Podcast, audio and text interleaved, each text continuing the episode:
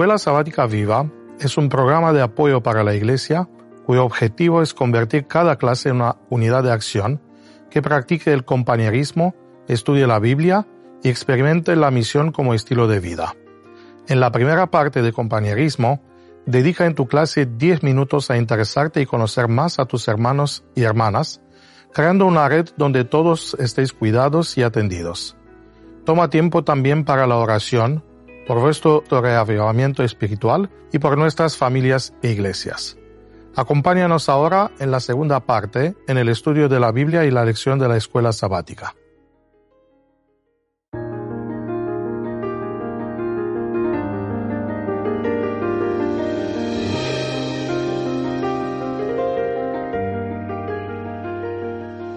Hola Noemí y Roberto, bienvenidos de nuevo a nuestro camino lindo de tratar de enseñar cómo entender la Biblia. Eh, cuando usamos la palabra ciencia, eh, bueno, aunque viene del latín, el verbo básico es saber, ¿no? Y el saber, el saber se construye en tiempo. Es algo interesante que cada cultura logra descubrir cosas y la ciencia significa juntar eh, estos descubrimientos y transmitirlo a la, a la nueva generación. Y cuando un pueblo lo hace eficiente, eh, está bien. Yo me acuerdo que aprendí cuáles son los champiñones eh, venenosos y, y esto no por un método que es un método que usa mucho la ciencia, que es el método de ensayo-error. eh, no. no. creo que uh, pudiera usar este, este método sería fatal, pero lo aprendí de mi, mi abuela. Así que, si nos puede dar una perspectiva de estos diferentes métodos de con, construir el saber, eh, cultura y tradición, ¿no? Porque son vinculados unos con otros. Cuando hay que descubrir algo nuevo, sí que muchas veces se aplica ese método de ensayar. Ahora hay que hacer pruebas. La ciencia funciona que uno se hace una pregunta y entonces tiene que buscar una, respuesta tentativa que sería esa hipótesis y entonces para comprobar si la hipótesis es correcta o no, pues hay que diseñar pues unos experimentos, un, modelo, un, método de validación que entonces sí que hay que muchas veces hay que hacer pruebas y si no sale bien, es lo que llamaríamos el ensayo pues hay que volver a empezar. Hay que formular una hipótesis nueva, ¿no? Es así. Y bueno, eso mm, lo podemos encontrar también en la Biblia. Que la Biblia tiene mucho contenido Nos recomienda científico. Un, un, método como esto, ¿no? Si buscamos, por ejemplo, en Primera Primero de Tesalonicenses 5.21, mm, ahí nos está, se nos está recomendando examinarlo todo, mm. podríamos decir investigarlo todo sí. y retener lo bueno. Mm. Bueno, pues eso es un poquito lo que hace la ciencia, que es que se busca una serie de respuestas cuando encontramos la que es correcta, cuando nuestro método experimental nos dice que la hipótesis que hemos planteado es correcta, entonces eso se convierte en parte del conocimiento científico. Y entonces a partir de ahí, eso ya se acepta. Y no hay que volverlo a probar a cada probar, vez. Sí. Ya se transmite en los libros de texto, como que eso es así. Sí. Y entonces ya a partir de ahí sería el, el, el, conocimiento ese transmitido a las siguientes generaciones y entonces se puede seguir construyendo sobre Más eso. Allá. Porque si hubiera que repetir todos los experimentos de todos los científicos de la historia no avanzaríamos nunca. Sí, yo tuve fe en mi abuela y, claro. y no tuve que probar la venenosa para ver que se muere uno. Bueno, esto es, eh, es interesante. Estaba pensando justo cuando tú mencionabas de esto que se transmite, estaba pensando como músico, eh, eh, todos sabemos de los violines eh, Stradivarius. Ah, se murió el maestro en Cremona, no logró transmitir eh, la sabiduría de cómo hacer la laca que se pone en arriba de los violines y hoy día nadie sabe más hacerlo y muchas veces no hay suficiente creatividad para crear estos nuevos caminos, eh, así que ya no se hay perdió. más. Se perdió. Ese conocimiento Por eso se es perdió. importante, eh, importante transmitirlo. Y esto es bueno, sí. Así que cuando usamos la, la, la palabra tradición, hay un fuerte, uh, una, una ventaja. Uh -huh. Pero la verdad es que cuando uh, analizamos el texto bíblico, aunque se habla de estos métodos y de una buena tradición, aparece la tradición también en un contexto negativo. Sí. Por ejemplo, el Nuevo Testamento uh, muestra un debate entre la cultura oral versus la cultura escrita. escrita. ¿Sabes esto? Mira, yo tengo aquí en mis manos un, un móvil que nos puede ayudar un poquito a entender esto y es que el, los, el medio de comunicación, ya que tengo, eh, puedo tener la Biblia aquí, eficiente. ¿eh? Sí, 20 Biblias. Sí, sí. Biblia, todas, Todas las todas las que versiones, etcétera, etcétera. O sea, hay un, este es el medio, el, el medio de transmisión. Y este medio de transmisión mm, tenemos que ver, nosotros tenemos, este es muy efímero, ¿eh? recuerdo, si, si los- si Sí, no tenemos... en dos años ya- sí, sí. Entonces... eh, es eh, eficiente. es evidente. En, en los tiempos bíblicos, el medio, había dos medios, eh, el oral y escrito.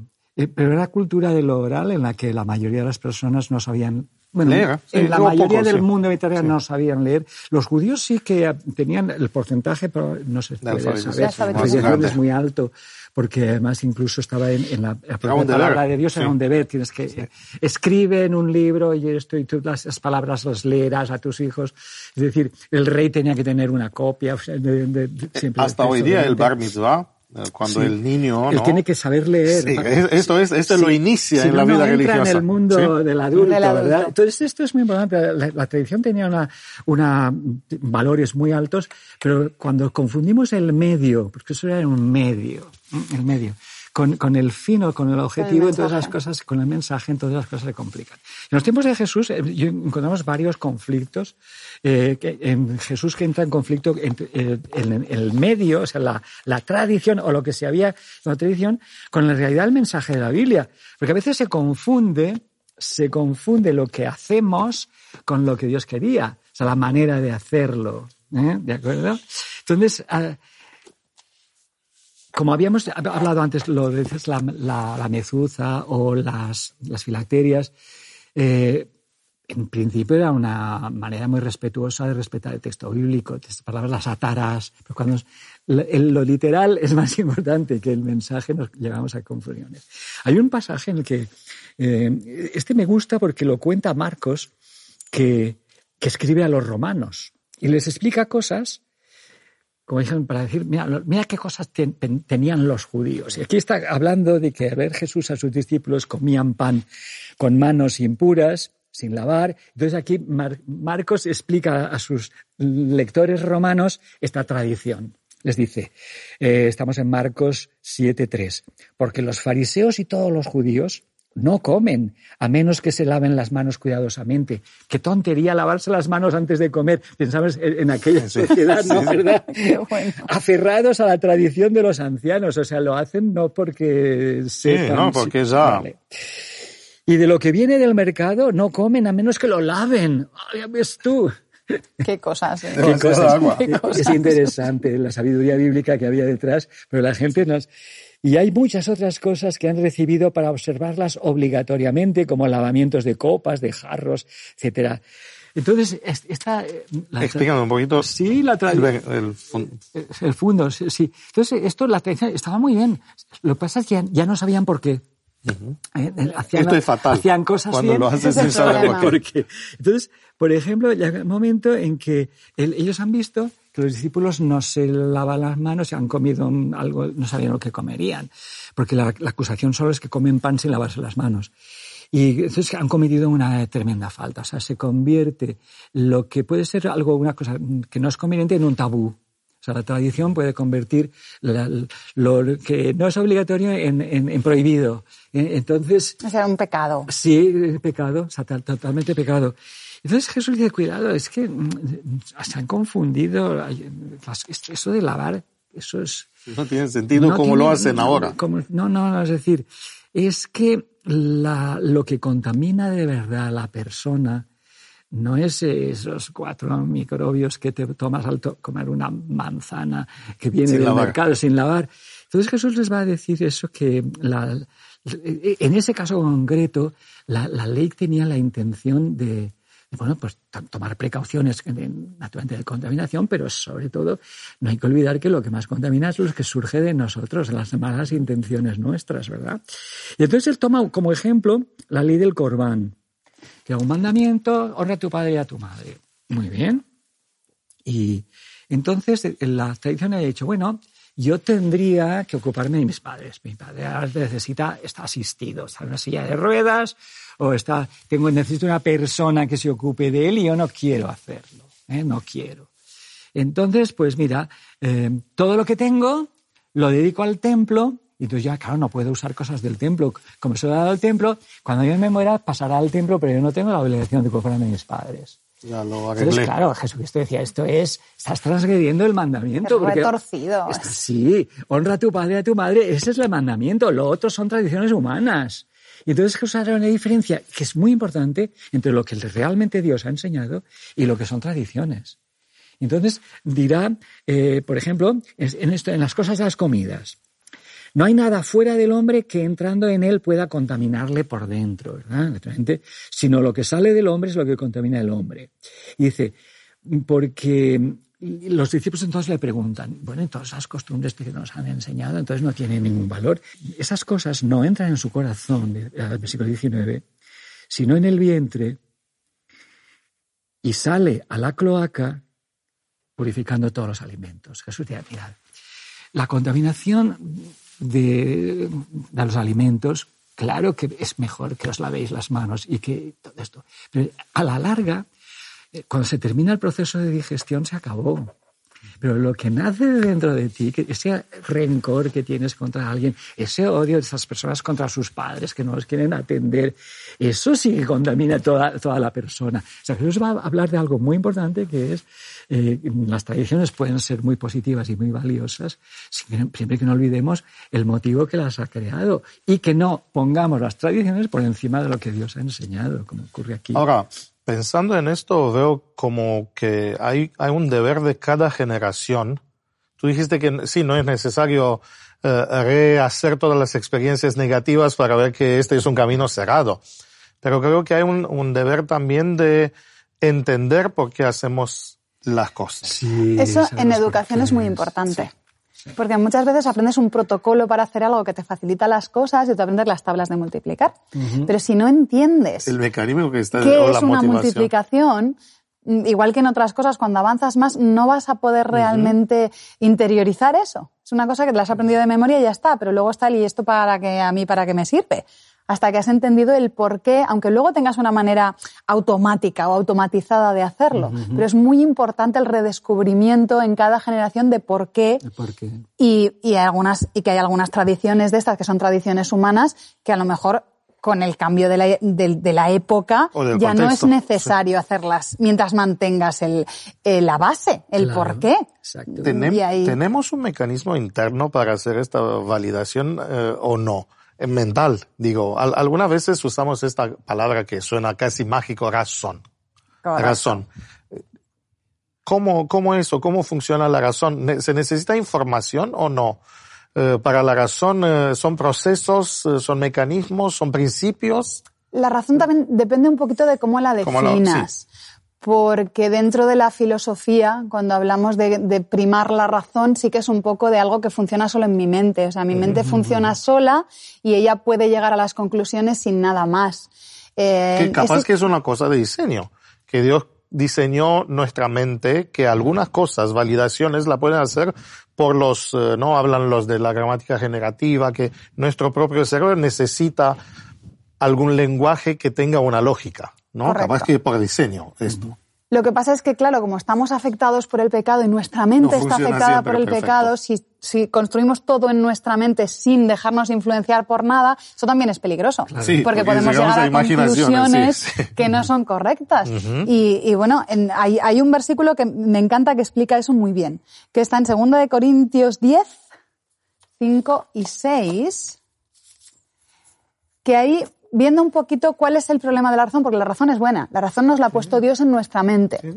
Pero aquí lo que dice es em, derribando argumentos y toda altivez que se levanta contra el conocimiento de Dios. O sea, el problema es cuando lo ponemos por encima, cuando nos volvemos altivos y pensamos que yo con mi razón lo puedo resolver todo. Ahí es el- ese es el problema. Ese tipo de argumentos son los que hay que eliminar. Porque se convierten al final en contra del conocimiento de Dios.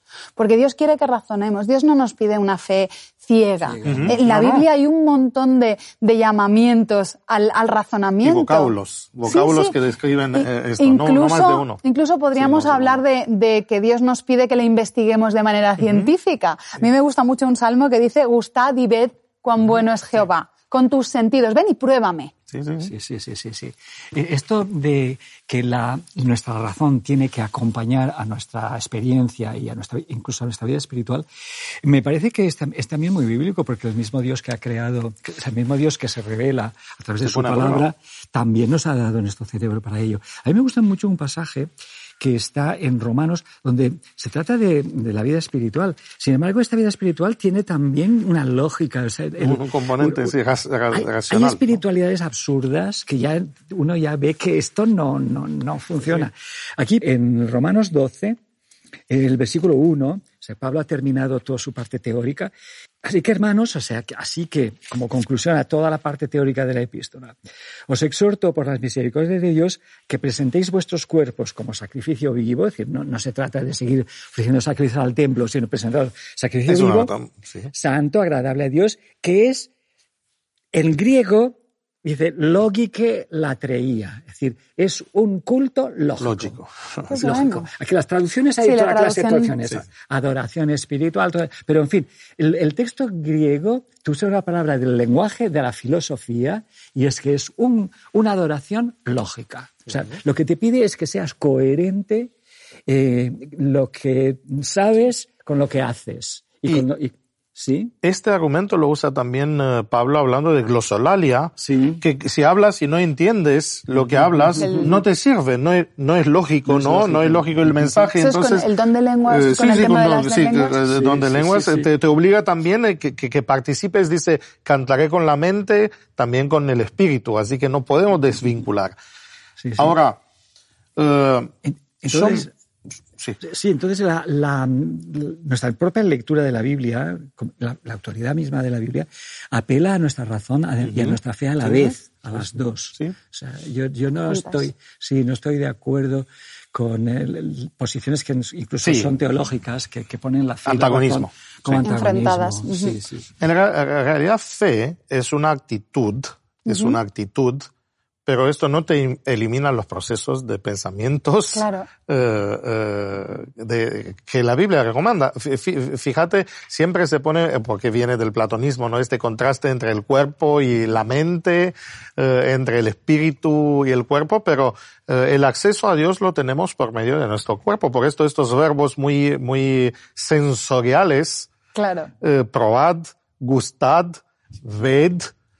Ese es el hebreo que es muy concreto. ¿eh? Claro, Sí, sí, es claro, sí. cierto. Y, y- y esto nos muestra que podemos. no, no es solo una cuestión de, de eh, eh, eh, pe- pe- pensarlo. Ahora, es verdad, y tú decías esto, de que nuestros pensamientos no siempre, por el pecado, eh, no funcionan siempre como sin eh, fallas. Claro. Tenemos hasta, y son famosos, ¿no? Yo me acuerdo que estudié en el noveno grado en Rumania lógica. Había la materia, una Sí, materia, lógica, una claro. asignatura. Y te daba los ejemplos de silogi- silogismos, eh, que son razonamientos falsos, ¿no? Que te pueden con- conducir a, eh, bueno, Soji- los sofismas. sofismos, los sí, sí, sí, sofismas, sí, eh, sí, que, que, que eran interesantes, descubrías cosas, ¿no? Que parecía lógico, parecía que, pero no, no tenía. Entonces, estoy pensando que capaz que muchas de estas cosas se validan y, y se generan también por los, vamos a decir, por la educación. Tú mencionabas la educación. Yo me acuerdo que desde pequeño, eh, mi abuela me contaba algunos cuentos y yo me daba cuenta, eh, cuenta que algunos de los cuentos tenían un propósito Claro. para influir mi conducta, Seguro. mi pensamiento. Y entonces es muy importante eh, el asunto de qué cuentos leemos, cuentos, entiéndanse en eh, qué historias. Y es muy interesante que la Biblia es una colección, empieza, no, no es un listado de leyes No. o un listado de reglas, sino de si, si leemos eh, el carácter narrativo, capaz que es una forma muy eficiente de educar y esto lo sabemos, ¿no? Cuentos, ¿no? Cuentos que son importantes. Relatos. Relatos. Relatos, sí, mejor usar el- la palabra relatos. Los relatos.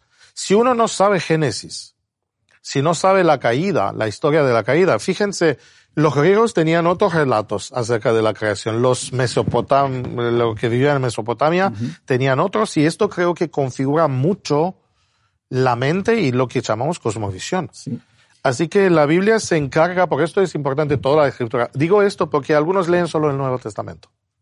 Han visto que hay esta tendencia hoy día a considerar que el Antiguo Testamento eh, no lo necesitamos, pero creo que las verdades que están contadas en estas, los relatos que están allá son importantes como ladrillos básicos para, bueno, ahora, como vienen de tiempos eh, muy lejanos, hay que reconocer que muchos de estos relatos tienen unos límites.